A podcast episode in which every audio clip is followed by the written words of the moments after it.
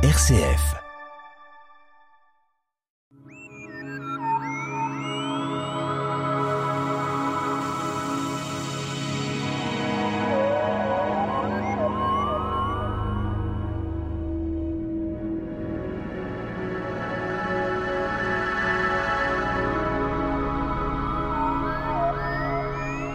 Le phénomène éclipse de lune sans est semblable à celle du soleil.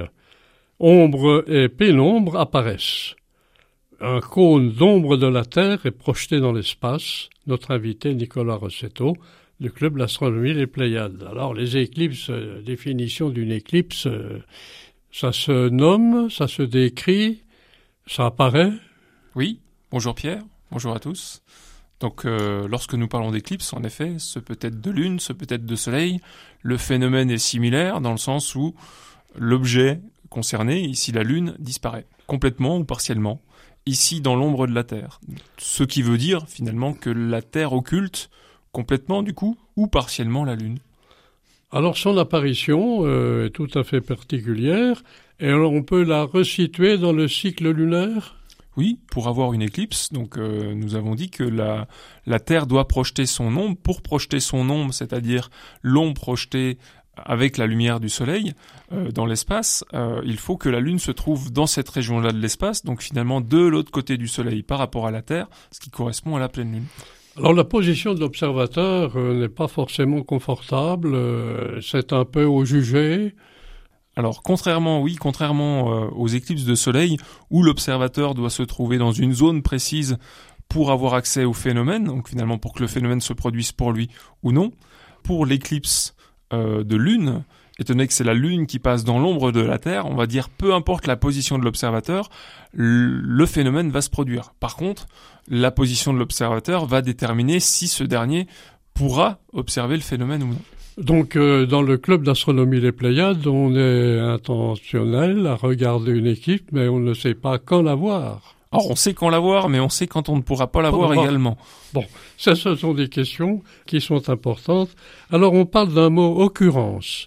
Alors, quel veut dire ce mot occurrence en fonction de la Lune et du Soleil? Alors voilà, nous disions que finalement, le, la Terre, le Soleil et la Lune doivent être alignés.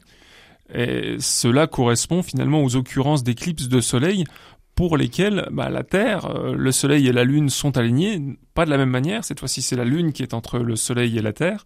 Donc finalement, dès lors que nous avons cet alignement, de ce côté-là, nous avons des occurrences euh, similaires dans le temps, c'est-à-dire que lorsque nous avons des éclipses de lune, partielles ou totales, il y a de grandes chances qu'il y ait des éclipses, une éclipse, des éclipses de soleil partielles ou totales dans les 15 jours précédents ou suivants. On peut définir peut-être le type euh, d'éclipse parce qu'on sait que ça n'est pas une planète, que ça n'est pas un engin qui se déplace, c'est plutôt un phénomène de représentation compte tenu euh, de, la Terre, de sa euh, rondondité, si on peut dire, et puis son déplacement de la Terre.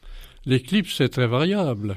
Donc oui, la, la, Terre se déplace dans l'espace, elle est éclairée par le Soleil, nous l'avons dit tout à l'heure, elle projette un cône d'ombre dans l'espace. En fait, un cône d'ombre, on va être grossier, mais on pourrait plutôt parler d'ombre et de pénombre. Et dès lors que la Lune glisse, passe dans ce cône d'ombre, plus ou moins complètement, on parlera tantôt d'éclipse totale, la Lune disparaît complètement, donc passe complètement dans le cône d'ombre. Partielle, la Lune passe en partie dans le cône d'ombre, et pénombrale, c'est-à-dire que la Lune ne passe pas dans le cône d'ombre, mais dans l'anneau de pénombre qui se trouve autour. Euh, dans tous les cas de figure, que ce soit l'éclipse de lune ou bien sûr de lune bien sûr ou du soleil, on a ce phénomène de la lune qui est en euh, visible pleine lune, visible noire, et puis avec un croissant à gauche à droite, ça fait partie d'une éclipse? C'est ce qu'on pourrait observer si on n'observe pas très attentivement. En cas de formule, alors. Voilà, on peut avoir une, une lune complètement occultée. Il se trouve que compte tenu de la réfraction, c'est-à-dire la déviation des rayons lumineux dans l'atmosphère de la Terre, la Lune sera complètement occultée ou presque, elle apparaîtra rouge sombre dans le ciel. La Lune sera partiellement occultée, donc on verra une partie très très bien éclairée et une autre partie rouge sombre ou noire en fonction de, l'importance du contraste, où la Lune passe seulement dans la pénombre de la Terre. À ce compte-là, elle sera légèrement occultée, mais on ne se rendra pas forcément compte de la différence.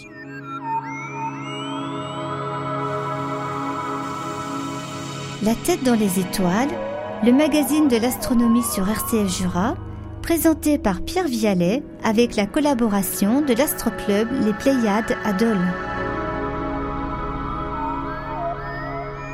Nous sommes avec notre invité, euh, Nicolas Rossetto, du Club d'astronomie Les Pléiades, pour parler des éclipses qui ont donné peut-être un nom courant s'éclipser naturellement pour une personne, mais là nous sommes dans les astres, et là vous parliez de cônes d'ombre et de pénombre. Alors quand on, parle ombre et pénombre, on parle de lumière, c'est-à-dire la lumière du soleil aussi est importante pour parler de cette pénombre et sombre. Oui, alors on peut prendre un exemple qui vaut ce qu'il vaut, mais c'est quelque chose que j'observe régulièrement. Vous passez dans la rue, il y a un lampadaire qui projette son ombre au sol. Si vous regardez la projection de l'ombre au niveau du pied du lampadaire, cette ombre est nette. Tenez que euh, l'objet qui vient projeter son ombre et son ombre sont proches l'un de l'autre. Dès lors que vous progressez le long de l'ombre et vous atteignez la partie supérieure du lampadaire, enfin l'ombre de la partie supérieure du lampadaire, vous vous rendez compte que cette ombre-là est diffuse sur ses bords.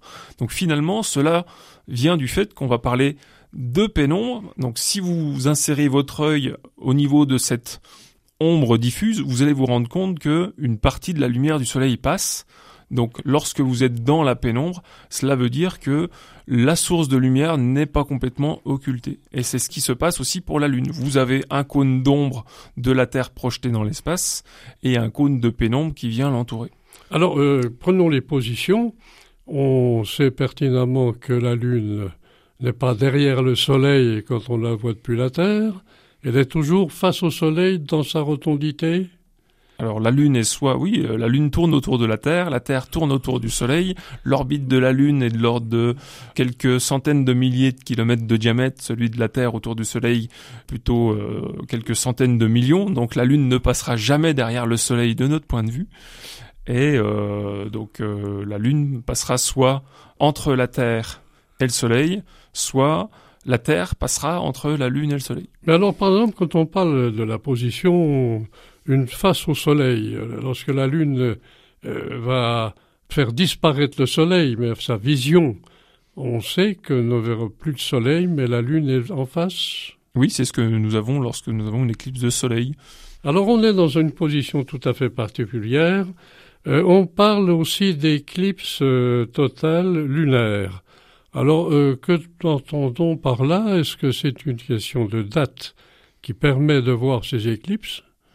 Dans une, dans une année, dans une, journée, enfin surtout une année, elles vont être tout à fait différentes suivant les saisons Suivant les saisons, en fait, c'est surtout suivant la position de la Lune, de la Terre et du Soleil, respectivement l'une par rapport à l'autre.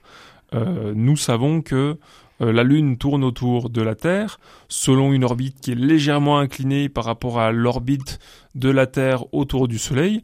Du coup, de temps en temps, lorsque la Lune passe entre, euh, plutôt que lorsque la Terre euh, se situe entre la Lune et le Soleil, nous n'avons pas un alignement parfait, ce qui veut dire que la Lune ne passe pas tout à fait dans l'ombre de la Terre. Elle passe un peu au-delà. Donc il existe des saisons, si on ose dire, non pas des saisons météorologiques, mais des saisons à éclipse, et lors de ces saisons à éclipse-là, nous sommes dans des configurations où on a un alignement assez intéressant entre les trois astres, qui va conduire à des éclipses totales, partielles ou euh, pénombrales. Donc les éclipses dans une année, on ne peut pas nommer quatre éclipses dans l'année. On peut en avoir quatre, on peut en avoir jusqu'à cinq, je crois. Parfois, on peut en avoir trois. Oui, c'est en fonction de la position de la Terre en fonction de la position de la Terre, du Soleil et de la Lune respectivement. Le Soleil ne bouge pas, hein, il restera comme il est, en place. Euh, oui, il bouge aussi. J'aurais tendance à vous dire tout tourne, mais euh, mais oui, ça dépend où est-ce qu'on se fixe. Voilà, exactement. Alors, euh, on peut penser quand même que, prenons notre région d'Auloise, la visibilité d'une éclipse peut se produire. Peut-on avoir des possibilités de se protéger la vue pour, regarder une éclipse Quelle est la position euh, pour votre club d'astronomie? Alors nous l'avions dit en octobre dernier, pour observer une éclipse solaire, donc finalement pour observer le Soleil, il faut impérativement se protéger avec des filtres spéciaux. pour une éclipse lunaire. Par définition, une éclipse lunaire, c'est lorsque la pleine lune est dans le ciel. Si la pleine lune est dans le ciel, le soleil est couché, donc euh, pas de problème. Alors la prochaine éclipse, prenons une date de 2023, on sera euh, dans une prochaine, euh, peut-être petite éclipse ou grande éclipse? Alors, ça dépend de ce qu'on appelle. Grande éclipse. Alors, il se trouve que voilà, nous parlons en ce 3 mai de d'éclipse de lune parce qu'il y aura le 5 mai prochain une éclipse de lune pénombrale, c'est-à-dire que la lune va passer dans la pénombre de la Terre, et qui dit pénombre, nous l'avions dit précédemment, il y aura un affaiblissement très léger de la lumière de la lune, mais en plus, lorsque cette éclipse-là se produira depuis la France métropolitaine, euh, ce sera en tout début de nuit, c'est-à-dire qu'il faudra attendre le coucher du soleil pour commencer à l'observer, donc observer la Lune à son lever, mais compte tenu du faible assombrissement euh, sur la Lune, on ne s'en rendra même pas compte. Alors on peut parler en résumé que l'équipe de Lune, c'est un phénomène tout à fait possible de se renseigner, bien sûr, sur des, euh, registres, sur des livres qui permettent de connaître un peu plus ce phénomène d'éclipse. Consultez également les clubs d'astronomie qui peuvent vous renseigner, euh, donc euh, éventuellement. Alors, et d'ailleurs, pour renseignement, je peux vous donner la prochaine éclipse partielle visible en France pour la Lune, qui sera le 28 octobre 2023 au soir, et la prochaine éclipse totale visible depuis la France métropolitaine de nouveau pour la Lune, qui sera le 7 septembre 2025 au soir.